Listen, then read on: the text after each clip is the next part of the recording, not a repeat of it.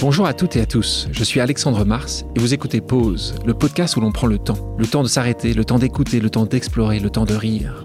Merci de votre fidélité et d'être de plus en plus nombreux à nous rejoindre chaque semaine. Chaque épisode est l'occasion de marquer un temps d'arrêt pour aller à la rencontre de mes invités. Ces femmes et ces hommes sont des artistes, des chefs d'entreprise, des écrivains, des entrepreneurs, des sportifs ou des activistes. Ils ont accepté le temps d'une pause de nous livrer les dessous et les secrets de leur parcours.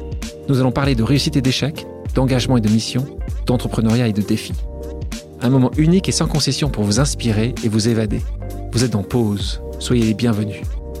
Il était une fois une femme qui s'est taillée une place dans un monde d'hommes. Une femme de gauche qui fait de la finance. Une femme française qui renoue avec son pays d'origine, la Corée. Il était une fois une femme aux vies multiples. Une énarque, une ministre, une entrepreneuse, une financière. Comment définir ce parcours? Elle est avec nous aujourd'hui et elle va nous le dire. Bonjour Fleur Pellerin. Bonjour. Tu as un parcours qu'on peut décrire comme sans faute. Tu as obtenu le baccalauréat à 16 ans et ensuite tu intègres successivement l'ESSEC, Sciences Po et l'ENA. Peux-tu nous rappeler ce que ton nom de naissance, Kim Jong-sok, veut dire?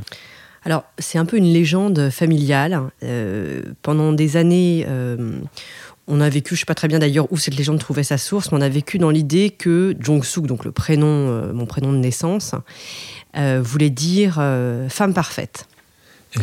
Donc, je trouvais ça plutôt pas mal. Euh, j'avais, compris aussi, parce que j'avais des amies étudiantes euh, euh, coréennes quand j'étais à l'ESSEC, qui m'avaient fait comprendre que c'était un prénom un peu daté, un peu ringard, quoi.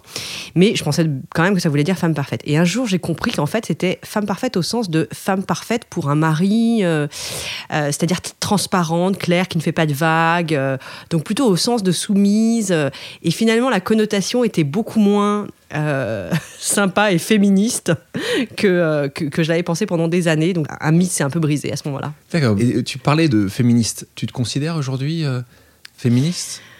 Je pense que je suis, je suis pas féministe au sens où je suis pas vraiment militante. je suis très sensible à la cause féminine et en fait, j'ai l'impression que euh, progressivement, j'ai 45 ans, j'ai l'impression que j'ai un certain nombre de combats qui sont réactivés, que j'avais un peu mis euh, de côté, même si j'ai été évidemment euh, dans, ma, dans, mon passage en politique mu par des, des, idéaux ou des valeurs qui étaient très, très fortes. Mais j'ai l'impression qu'en ce moment, la question sociale, la question de la place des femmes sont des choses qui, dans ma vie d'entrepreneur et dans mon cerveau de citoyenne, sont en train d'être un peu réactivées. Donc j'aurais tendance à dire que j'ai pas été féministe pendant longtemps, sensible à la cause des femmes, oui, mais pas féministe au sens de pas militante.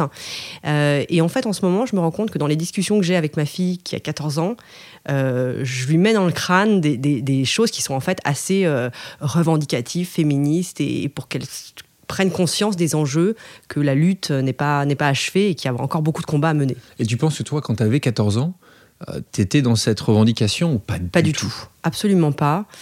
Euh, probablement aussi parce que j'ai été élevée dans un modèle où ma mère était femme au foyer, euh, euh, et même si elle m'a inculqué très jeune la notion que c'était important pour une fille d'être, ou pour une femme, enfin pour n'importe qui, mais surtout pour une femme d'être indépendante financièrement, dans ses choix de vie, etc.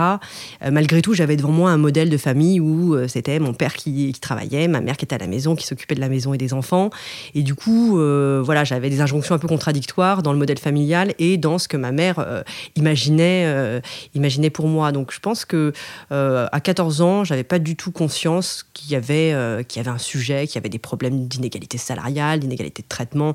J'avais pas en, tête, je pense, l'historique du combat des femmes pour obtenir des droits sociaux, économiques, politiques, etc.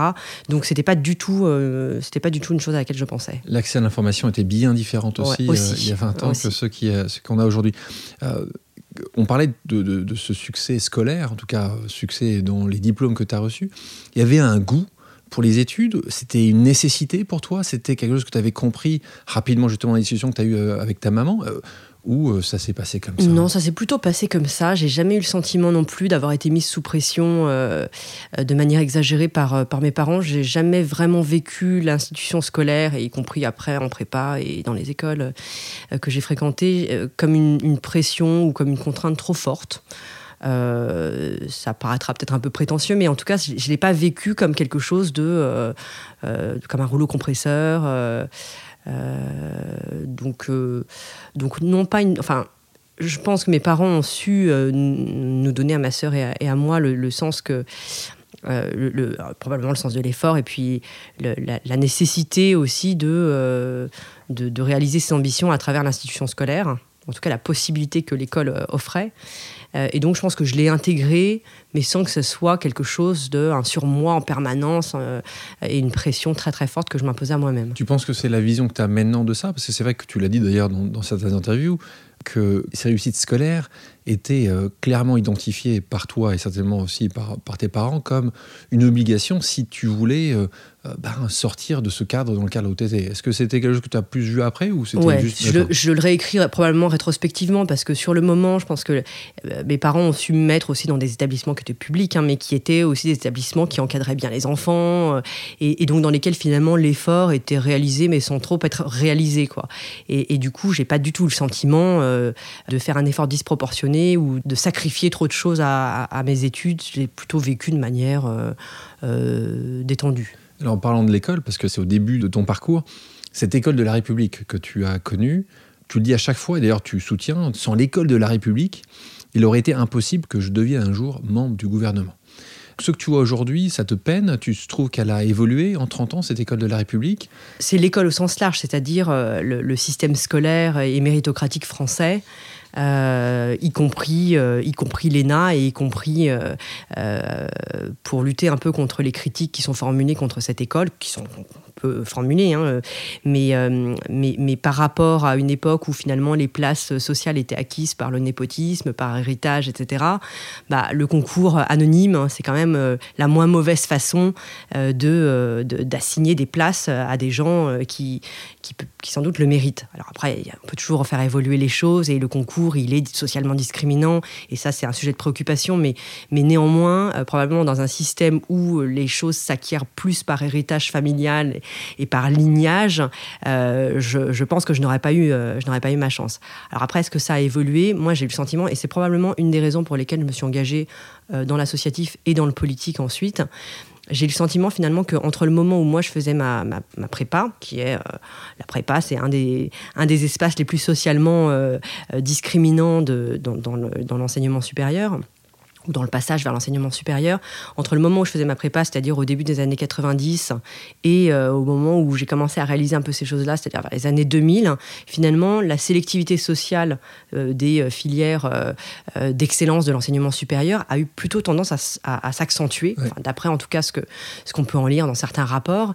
Et en fait, c'est cette réalisation-là qui m'a fait me dire à un moment, mais finalement, une société dans laquelle les gens ne sont pas tous sur la même ligne de départ, ça on le sait, mais, mais, mais, mais de moins en moins et avec de plus en plus de handicaps pour ceux qui sont socialement euh, défavorisés, bah, c'est une société qui va dans le mur. Et donc, c'est probablement un des ressorts de mon engagement à gauche, c'est un des ressorts de mon engagement associatif, ça c'est sûr, et de mon engagement politique parce que je reste aujourd'hui convaincu et vous voyez bien l'agitation dans laquelle euh, la société française se trouve aujourd'hui avec euh, une réactivation de la lutte des classes.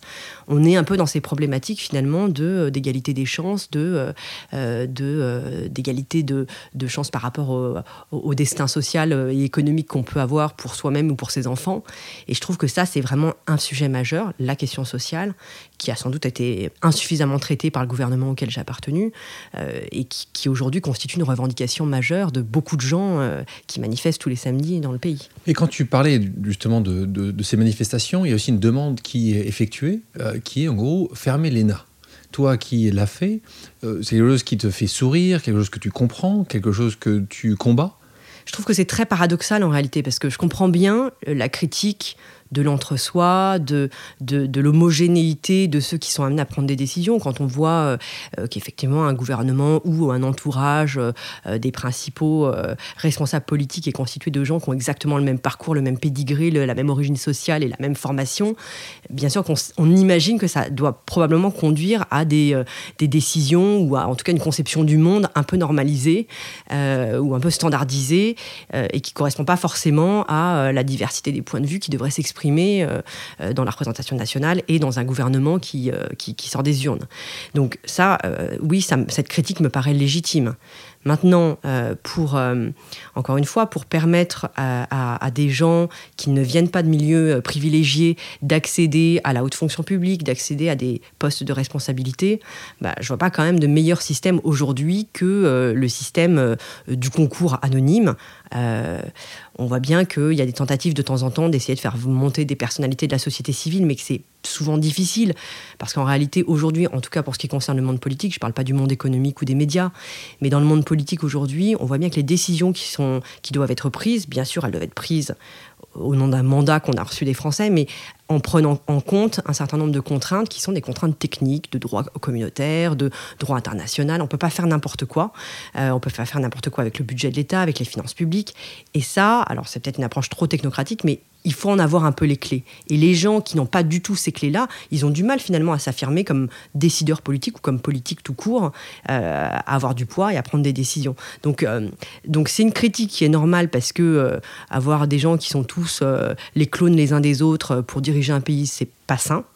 Et en même temps, et en même temps, c'est très difficile d'imaginer comment former l'élite politique euh, de la manière qui soit la plus démocratique possible. Et pour moi, le concours, ça reste quand même encore euh, le en tout cas plus démocratique que euh, le népotisme ou de la cooptation. Et ça, on est d'accord. Tu sais très bien que tout le monde, dès la naissance, n'a pas les mêmes chances. Richard Descoings à Sciences Po a décidé que globalement, le diplôme de sortie allait être le même, mais le concours d'entrée, elle est différent. D'ailleurs, c'est la seule école qui l'a mis en place. Euh, est-ce que tu vois pourquoi c'est la seule? Est-ce que tu penses que c'est quelque chose qui pourrait développer dans d'autres grandes écoles? Il y a eu des tentatives, en fait. Hein. Il y a eu des tentatives à un moment de dire on va augmenter le nombre de boursiers qui seront euh, euh, admis dans le... Enfin, la conférence des grandes écoles avait un peu, avait un peu réfléchi à cette question et puis finalement avait évacué complètement cette, cette idée je ne sais pas s'il faut y voir euh, euh, une façon euh, qu'a l'élite de se protéger elle-même en fermant un peu les portes, qui est d'ailleurs finalement, je pense, une analyse assez bourdieusienne et, et, qu'on peut retrouver chez pas mal de sociologues qui réfléchissent à cette question du renouvellement des élites en fait, finalement, euh, les gens qui sont arrivés, ils ont tendance à fermer les portes derrière eux parce que euh, parce qu'on se protège, on protège l'entre-soi et on est mieux entre nous, quoi. Donc, il y a peut-être un peu de ça. Moi, je me souviens très bien du moment où Richard Descoings a mis en place la filière ZEP euh, à, Sciences Po parce que il consultait en fait des gens qui sortaient de l'ENA pour savoir si on était prêt à mhm. mentoriser des jeunes, etc. Et j'avais trouvé l'idée, j'avais trouvé l'idée formidable. et je me souviens aussi de la violence de la réaction à l'époque des gens qui étaient en études à Sciences Po, de la presse. Tout le monde mais vraiment d'une violence. Il faut retrouver les articles de l'époque. Ça va faire baisser le niveau. Il va y avoir de l'indélinquance dans le 7e arrondissement. Enfin, c'était des trucs incroyables, quoi. Et puis finalement, euh, dix ans après, je crois que vraiment les résultats lui donnent totalement raison.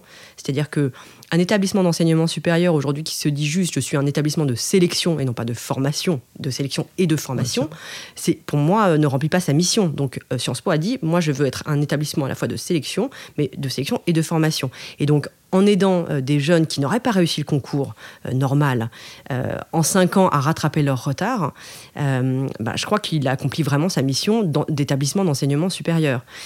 Et, objectivement, on, a vu que les lacunes sont très très fortes pour ceux qui qui rentrent à Sciences Po par la filière ZEP au début, en orthographe, en tout, quoi, enfin en culture générale. Mais en cinq ans, on rattrape. Et, euh, à cet âge-là, je pense que les, les, jeunes sont suffisamment encore euh, ouverts, malléables, perméables euh, pour, pour rattraper ce retard académique qui, est, qui, est, clair. Donc un message certainement pour les les autres grandes écoles qui, qui ont aujourd'hui la capacité peut-être de penser différemment leur concours d'entrée. Il y a aussi quelque chose que tu racontes en parlant du décalage social. Donc, euh, on parlait de la diversité, des décalage social aussi, un, sujet important. Euh, si je me souviens dans ce que tu disais, c'est que ton père avait renoncé à ce rêve de devenir médecin. Toi aussi, tu as obtenu euh, encore une fois un bac, on rappelle, avant l'âge, les grandes écoles. Tu nous expliquais que l'univers de la haute fonction publique était différente et tu n'en avais pas les codes. D'ailleurs, tu le dis, hein, les conversations de salon, tu ne sentais pas à ta place. comment tu l'as vécu à ton tour ce décalage? Alors c'est assez amusant parce que je crois que sur le moment, je me suis pas bien rendu compte de ce qui se passait. Je voyais bien que j'étais pas très à l'aise dans certaines circonstances, mais bon, j'étais pas à l'aise comme j'aurais pu euh, être mal à l'aise dans une boum ou euh, dans une soirée. Euh.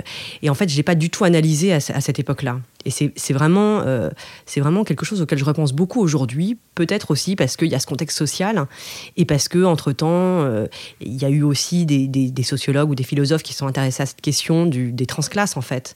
Euh, Annie Arnaud, euh, Didier Ribon, etc. Et en fait, J'ai beaucoup lu tout ce qu'ils ont écrit parce que finalement, je retrouve énormément de mon histoire, même si c'est dans des proportions. hein, enfin, évidemment, euh, chacun a sa propre histoire, donc c'est probablement dans des proportions moindres que ce qu'ont pu vivre euh, les auteurs que j'ai cités. Mais je retrouve dans leurs témoignages quelque chose que, que j'ai vécu et que je n'ai pas analysé sur le moment. Mais c'est-à-dire le fait de sortir de, de son milieu euh, et, euh, et de passer dans un autre milieu avec d'autres codes, d'autres références et avec une certaine forme d'imperméabilité entre les deux qui est assez compliqué à vivre finalement parce que euh, vous avez l'impression d'être un peu un traître euh, à vos origines. Enfin, et c'est c'est quelque chose d'assez, en réalité, d'assez violent.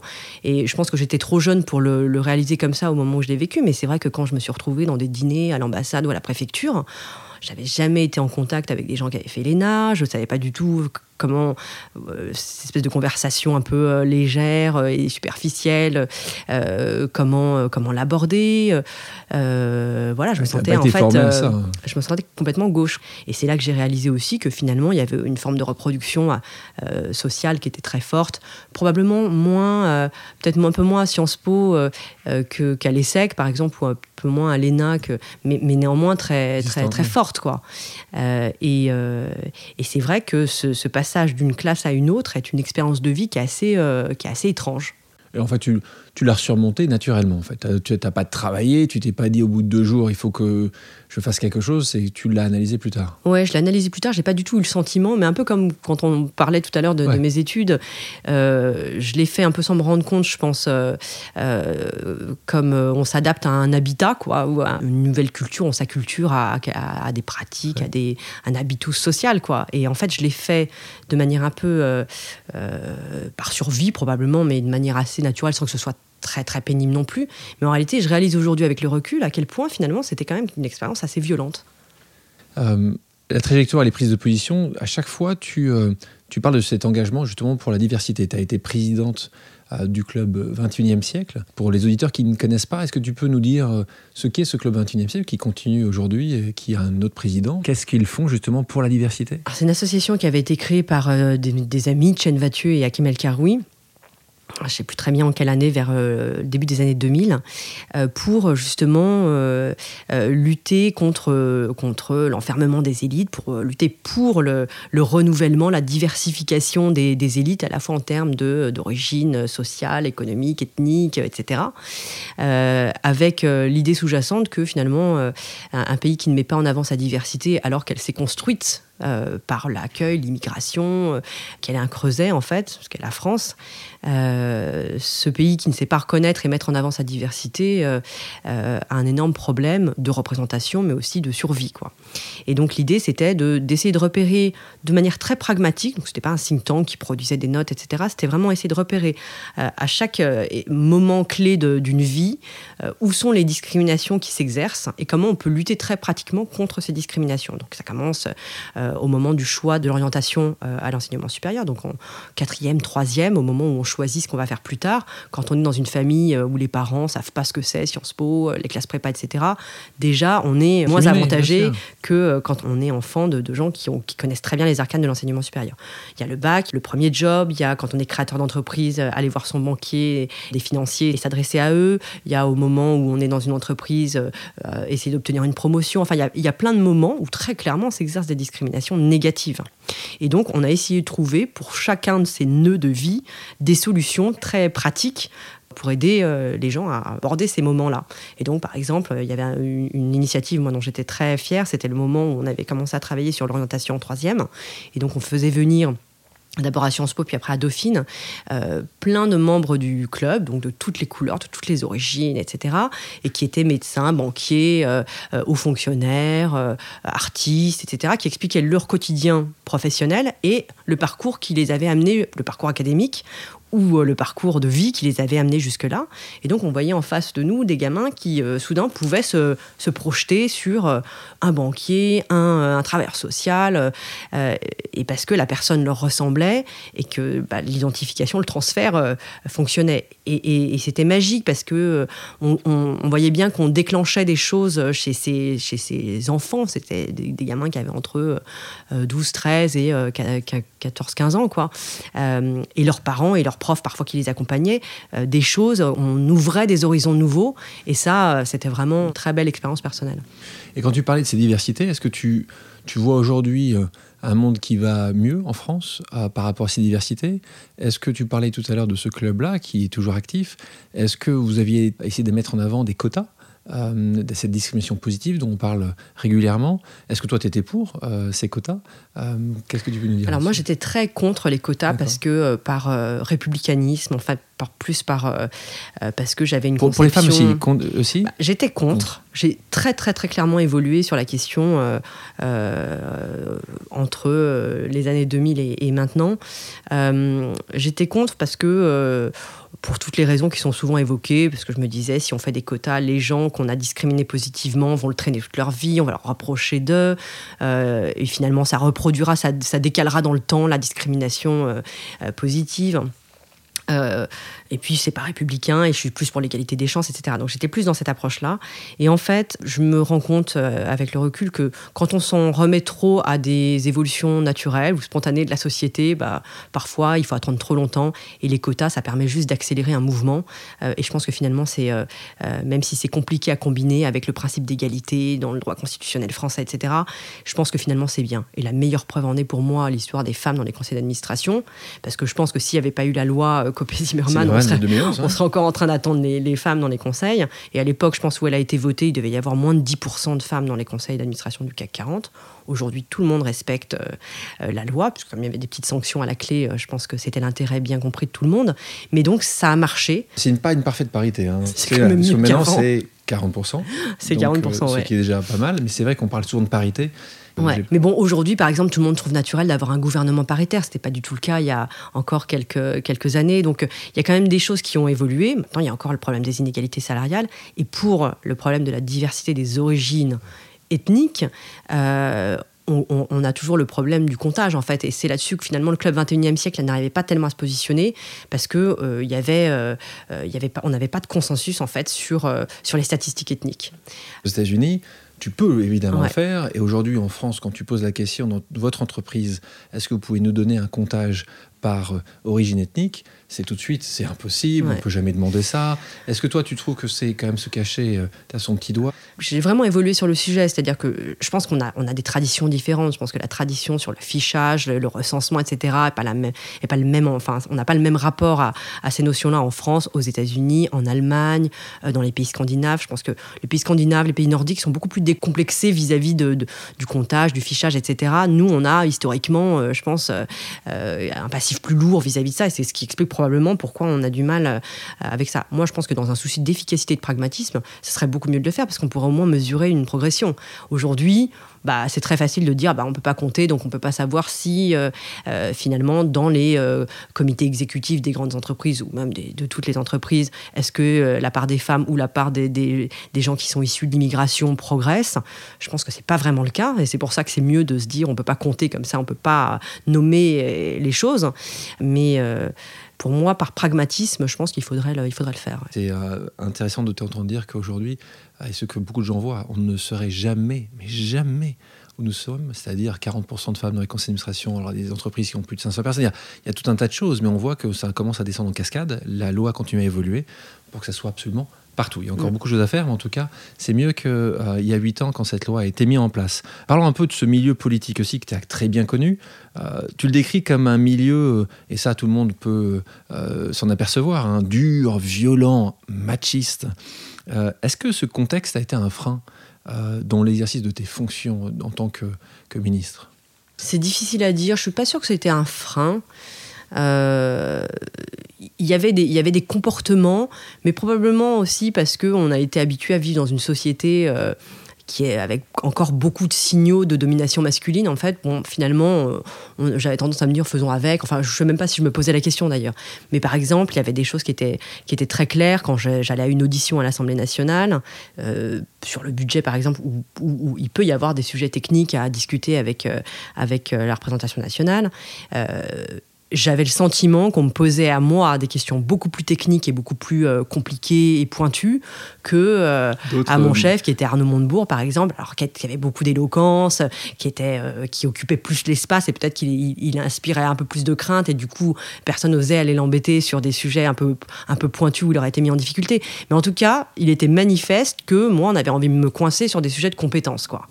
Et ça, je pense que c'est plus quelque chose qui va être une attitude qui va être Machisme euh, primaire. Euh. Ouais, je sais même pas si c'est. Enfin, je sais pas si c'est machisme primaire, mais en tout cas, quand quelqu'un est jeune, quand c'est une femme, on a envie de on, a peut-être plus envie de dire elle connaît pas bien son dossier euh, et on a plus envie de la coincer sur des sujets de connaissances, de compétences qu'on ne le ferait avec, avec un homme. Il m'a semblé.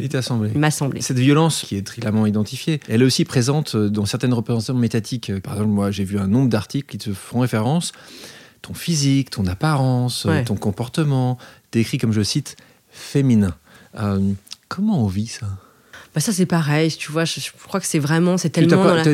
ça m'énervait, si, je me souviens très bien qu'il y avait eu, un jour, il y avait eu un portrait, alors je sais plus très bien quand c'était, mais il y avait eu un portrait dans, je crois que c'était dans le, le, ça devait être dans le Monde Magazine, qui commençait par euh, la couleur de mon vernis à ongles ou, de mes chaussures, je sais plus, je m'étais dit, c'est vraiment...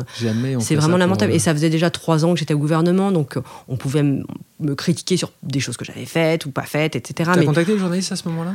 Je crois que je l'avais pas fait parce que bon, je c'est un peu un combat, c'est un peu remplir euh, un trou dans le sable avec de l'eau. Tu, tu vois, tu as tellement de euh, as tellement de combats à mener qu'il faut choisir tes combats, Et, ton énergie est limitée, donc il faut il faut l'orienter sur des, les bons combats. Tu, pourrais balancer euh, ton port ou tes ports ah non. T'as dû en avoir. Ah, dû en avoir. Pas beaucoup. Je sais pas si je dois être un peu vexée de, de ça, mais non, pas beaucoup parce que j'ai. Euh, euh, non, je dois dire qu'il y, a eu quelques trucs qui étaient probablement un peu limites, mais qui ne qui sont pas du tout suffisants pour mettre en pâture les gens, etc. Donc, euh, mais, mais c'est, mais c'est évident. Je dois dire que je suis ouais, mais je pense que c'est parce que je suis un peu froide. Enfin, en tout cas, les gens souvent se, me disent, hein, souvent, ils me disent, ah, mais en fait, t'es sympa, t'as, pas du tout l'air sympa, mais t'es, es plus sympa quand on te connaît. Et donc, peut-être que je mets une espèce de distance, qui est peut-être dans mon attitude physique, etc. Et du coup, bah, j'ai dû faire peur. j'ai dû faire peur euh, euh, aux gens et, et j'ai pas trop eu à me plaindre de, de, harcèlement. Euh, pendant, ma, bah, pendant mon passage. Voilà une bonne nouvelle. tu as participé à trois campagnes présidentielles. En 2002, tu étais dans l'équipe des plumes de Lionel Jospin. En 2007, Ségolène Royal lui te confie la, la, cellule chargée des relations avec la presse spécialisée. En 2012, tu es responsable du pôle société et économie numérique dans l'équipe de campagne donc de François Hollande. Donc trois campagnes totalement différentes. Euh, un cataclysme, une défaite et une victoire. Est-ce que tu peux nous donner un souvenir, plus, hein, mais un souvenir qui t'aura particulièrement marqué de ces trois aventures uniques? Ah bah, le souvenir euh, en en, pendant la campagne de Jospin, c'était évidemment le, choc atroce euh, du premier tour. Et je me souviens aussi d'une réunion qu'on faisait juste avant les résultats du premier tour pour préparer le débat du second tour. Euh, sans imaginer une seule seconde ce que serait ce résultat.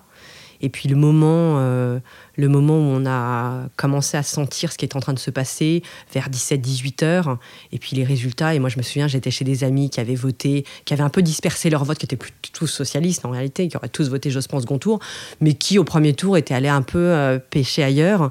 Et je me souviens que j'étais vraiment en colère contre eux. quoi. J'étais très en colère c'est de votre faute. Euh. Bah, j'étais vraiment. Et là, franchement, eux, bon, après, on a. Tu les revois On était tellement sidérés, bien sûr, c'était vraiment des amis très proches, mais on était, on est, tout le monde était tellement sidéré qu'on n'a même pas pu s'engueuler euh, euh, parce que c'était. voilà, on a vécu ce moment comme un moment qui était un moment d'histoire grave, quoi. et c'était. un souvenir positif Alors, celui-là était vraiment horrible. Euh, des souvenirs positifs, il y en a plein parce que des campagnes, c'est quand même des moments qui sont, euh, qui sont, qui sont gays, même si à la fin on perd. C'est quand même des moments où on est tous en tension euh, vers un objectif commun, en mode un peu commando. et il y a un sens de la solidarité, de l'objectif commun qui est très fort et qui soude énormément les gens. Solidarité qui après euh, peut euh, se distendre un peu quand chacun est un peu en concurrence sur son territoire euh, avec, avec les voisins. Donc finalement, cette, cette solidarité-là, donc c'est pas un souvenir précis, mais c'est vraiment les, les, les meetings. Une, sensation de, de, communion qui est vraiment, qui est vraiment très, très. Combattant. ouais, qui, est très, qui est très chouette. et ça, c'est dans, les trois campagnes, en fait, il y a eu des moments, les, les, grands meetings réussis sont des moments qui sont géniaux. Quoi. Donc en, 2016, tu quittes l'arène politique, ce monde politique, et tu te lances dans l'entrepreneuriat en créant notamment ton fonds d'investissement qui s'appelle Corelia. Qu'est-ce qui t'a décidé à te lancer dans cette aventure? Alors c'était totalement inattendu. En réalité, je n'avais pas du tout pensé, euh, à ce type de reconversion. Euh, ce qui était sûr euh, quand j'ai été sorti du gouvernement, c'est que je ne voulais absolument pas accepter un lot de consolation, un hochet euh, comme il est souvent d'usage. Donc euh, j'ai refusé euh, qu'on me propose des présidences d'établissements publics, etc. C'était pas du tout mon, genre de beauté. et je trouvais que finalement j'avais encore assez d'énergie, même si j'étais éreintée, y compris physiquement, c'était le dernier moment, en fait, le dernier moment de ma vie où je, pense que je pouvais euh, vraiment euh, switcher, comme on dit, changer complètement euh, d'orientation professionnelle et j'en avais assez envie. Et en fait, ce qui m'a donné l'idée, c'est une, série de, circonstances. D'abord, j'ai discuté avec un ami qui m'a proposé d'entrer dans un fonds d'investissement, mais déjà existant, pour préparer la succession de l'équipe en place. et donc, ça m'a mis un peu l'idée dans la tête, alors que j'avais jamais pensé avant. Et puis après, c'est une rencontre finalement avec avec euh, le fondateur de cette entreprise, Naver, qui, euh, avec qui j'étais très très en phase intellectuellement sur le sens de la révolution numérique, de ce que ça implique pour la souveraineté des États, pour euh, notre façon de vivre, de consommer, de travailler, etc. Donc assez, euh, assez euh, stratosphérique euh, et pas du tout business au départ, cette relation. Mais finalement, quand j'ai été virée, ils étaient très contents de voir que j'avais été virée, donc ils m'ont contacté. Et c'est avec eux que progressivement, j'ai élaboré l'idée de créer un, fonds d'investissement avec des fonds coréens qui s'investiraient en France et en Europe pour essayer de, de, construire des ponts finalement entre nos écosystèmes pour être plus fort dans la compétition contre les GAFA, les BATX, donc les grandes multinationales euh, américaines et chinoises, et essayer de créer voilà, de très très belles entreprises euh, européano-asiatiques euh, avec, avec bah, une, équipe, une équipe française en tout cas européenne, et puis des fonds asiatiques. Et quand tu, tu disais justement que ce n'était pas forcément ça que tu avais en tête, quand tu as fait ta liste en disant qu'est-ce que je peux faire après, j'ai 40 ans, qu'est-ce qui se passe demain, tu mettais quoi dans cette liste-là Alors honnêtement, j'ai pas tellement eu le temps de faire ça parce que d'abord j'avais vraiment pas beaucoup d'idées euh, et, et, finalement ça s'est fait assez vite. Donc j'ai pas tellement eu le temps de gamberger et de, de, de, de, trop euh, modéliser un peu la suite des événements. Euh, mais c'est vrai qu'au départ, j'avais plutôt commencé à regarder du côté des grandes entreprises et puis finalement me retrouver dans une structure avec un chef qui me dirait quoi faire, à qui je devrais rendre des comptes, etc. Dans ce moment de mon existence, j'avais vraiment envie de plus de liberté. Euh, j'avais envie de créer quelque chose aussi qui soit vraiment euh, à moi ou à, l'équipe que j'assemblerais. Donc c'était finalement c'était un moment où euh, la grande entreprise c'était pas pour moi. Est-ce que tu peux me rappeler quel président a déclaré je n'aime pas les riches je pense qu'on s'en souvient tous. Hein. C'est un président pour lequel tu as travaillé, qui était ton chef, donc. Qu'est-ce qu'on t'en a à penser à ce moment-là, quand tu étais au bah, gouvernement Je me souviens, parce que je, me souviens peu très bien quand il a dit ça. Ah, je ne sais plus s'il l'a dit quand on était, euh, quand on était déjà, quand il avait ah, été élu ou bah, il me semble que c'était plus ancien. Je me demande même si c'était pas avant, quand il était premier secrétaire du, euh, du Qu'est-ce que tu en penses quand tu ne pensais pas? Tu pensais que c'était un effet d'annonce, un effet de manche? Quand on parle, quand on, quand on est en campagne, on utilise un vocabulaire on, qui, qui, est différent de celui qu'on utilise. Euh, donc j'aime pas ça parce que j'aime pas du tout. Et puis ça correspond pas tellement à la personne en fait. Donc c'est ça qui est assez étonnant. J'aime pas les choses qui clivent et qui et qui, qui activent hein, finalement cette euh, lutte des classes qu'on voit se réactiver en ce moment. Et je trouve que euh, de la même façon que, que de, parler de manière méprisante des, des, des gens, euh, des gens qui sont pauvres, euh, ce qui me heurte encore plus parce que les gens riches, finalement, ils s'en fichent un peu si François Hollande dit euh, j'aime pas les riches. j'aime pas du tout ces choses qui assignent, en fait. C'est une façon de parler, une façon de communiquer, une façon de. un vocabulaire qui classe les gens, qui les assigne et qui monte un peu les gens les uns contre les autres. Et, et c'est pour ça que c'est étonnant parce que c'est pas tellement dans l'ADN de François Hollande de fonctionner comme ça. Et, donc, quand il t'a entendu parler de ton fonds d'investissement, qui est quand même une vision un petit peu différente de celle qui pouvait plutôt, enfin, celle que, qui, qui le portait, il a été euh, un soutien, il a été. Euh, bah, ni un soutien, ni rien en réalité. Bon, quand je l'ai croisé après, il m'a dit bravo. il voyait l'entrepreneur en toi. Oui, parce que euh, il y a aussi. Il y, a des gens parfois qui me disent Mais tu es socialiste, comment tu peux monter un fonds d'investissement? J'ai toujours trouvé ça un peu idiot, en fait, de dire. c'est forcément binaire, c'est forcément là. Ouais, donc si on est socialiste, on doit être soit fonctionnaire. Enfin, c'est absurde. et, comment on peut, avoir des Comment d'après toi, tu peux arriver à changer ça? Justement, par des gens comme toi qui arrivent à dire on peut faire les deux, on peut utiliser, et là encore une fois, si on clair, on ne parle pas de finance de marché, on parle de finance d'entreprise. Et je pense qu'il y a une vraie différence entre les deux. La finance de marché aujourd'hui pose certainement un grand nombre de problèmes, d'incapacité qu'elle est très peu tenable. La finance d'entreprise, ce que tu fais et ce que d'autres personnes font, ils financent des projets pour qu'il y ait un développement. et donc, est-ce que toi, tu, comment arriver à changer cette vision justement qui est extrêmement binaire, où tu penses qu'il n'y a pas grand-chose à faire? Euh, pense a qu'il n'y pas grand chose à faire. Il n'y a pas grand chose à faire. Et c'est pas. Moi, aujourd'hui, je suis passée dans autre chose. C'est-à-dire, j'ai pas besoin de convaincre. Je, fais des choses qui, m'intéressent. Je pense que l'équipe euh, qui est autour de moi est passionnée par son métier. On accompagne des entrepreneurs. On leur donne de l'argent, bien sûr, pour développer leurs projets, mais on est aussi à leur côté pour essayer de, voilà, de réaliser, de concrétiser leur ambition. Et d'une certaine façon, je fais pas une chose très différente de ce que je faisais quand j'étais ministre en charge du numérique et de l'entrepreneuriat.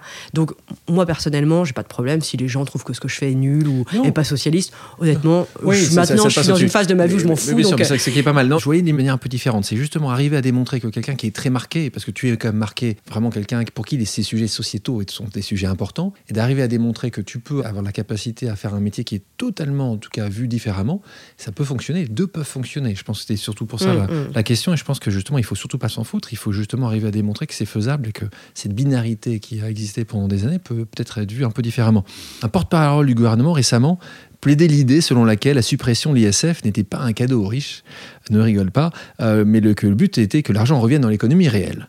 Euh, que penses-tu de cette suppression de cette taxe euh, et ce remplacement par cette, cette IFI, l'impôt sur la fortune immobilière?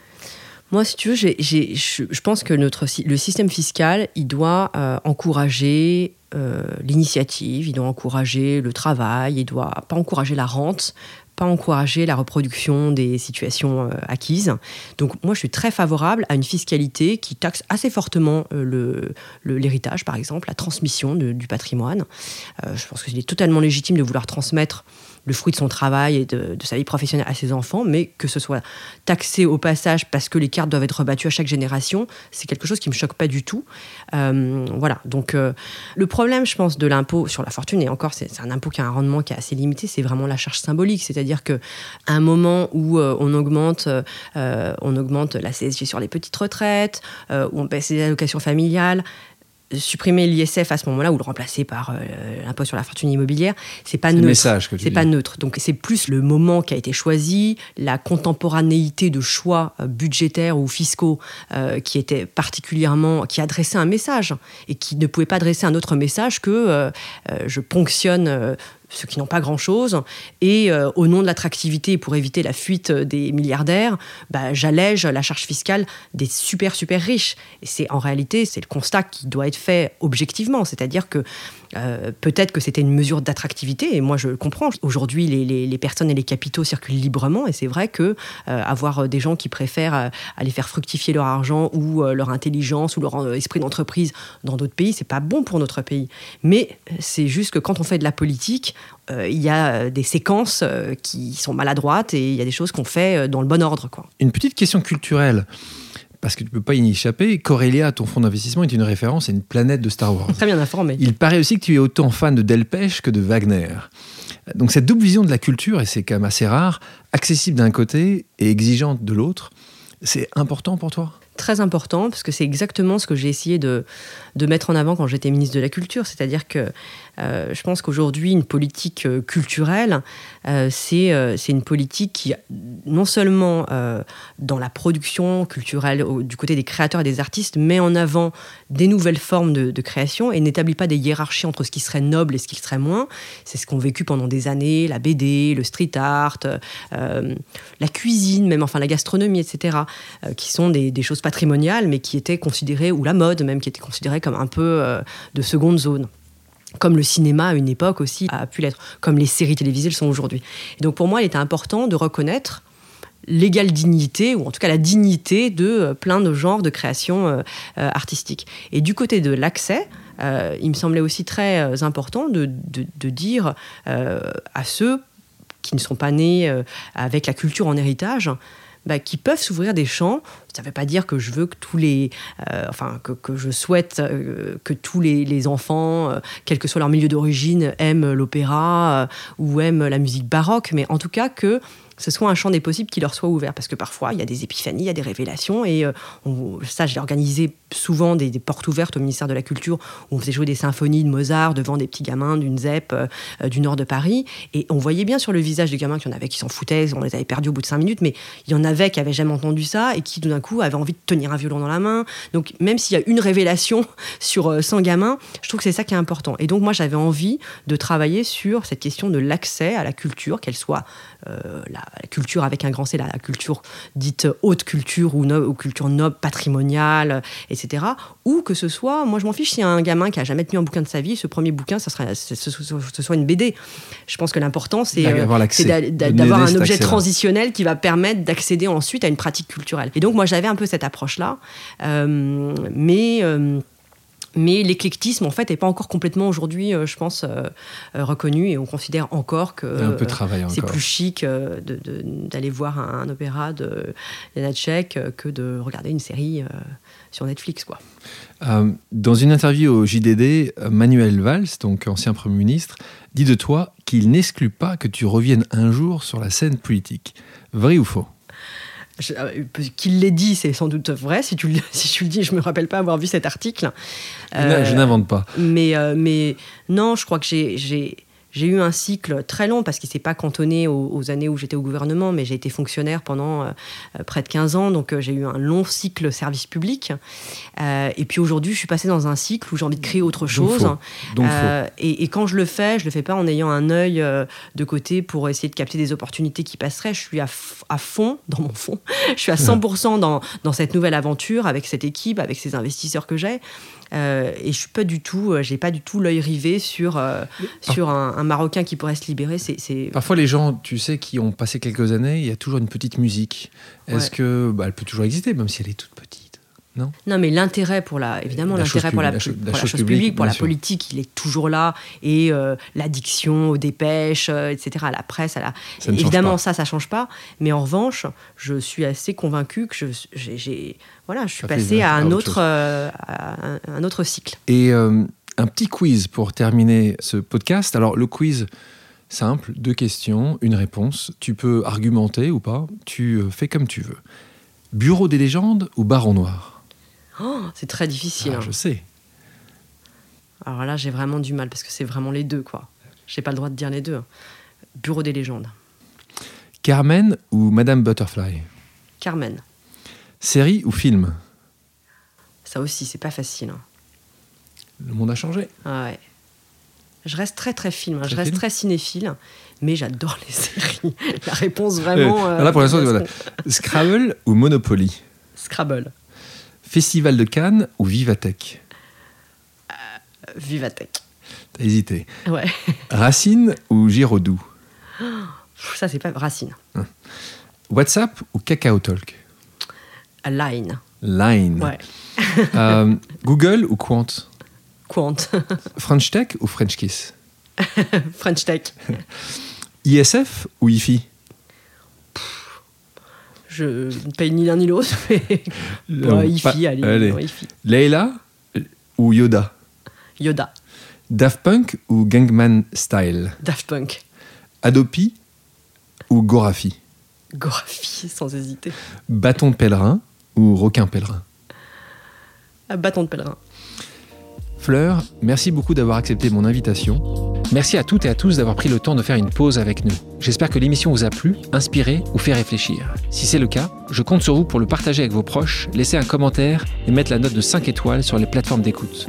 Si vous voulez me suggérer des invités ou simplement me faire part de retour, vous pouvez me contacter via LinkedIn en tapant Alexandre Mars ou bien m'écrire à l'adresse suivante, le podcast pause at gmail.com.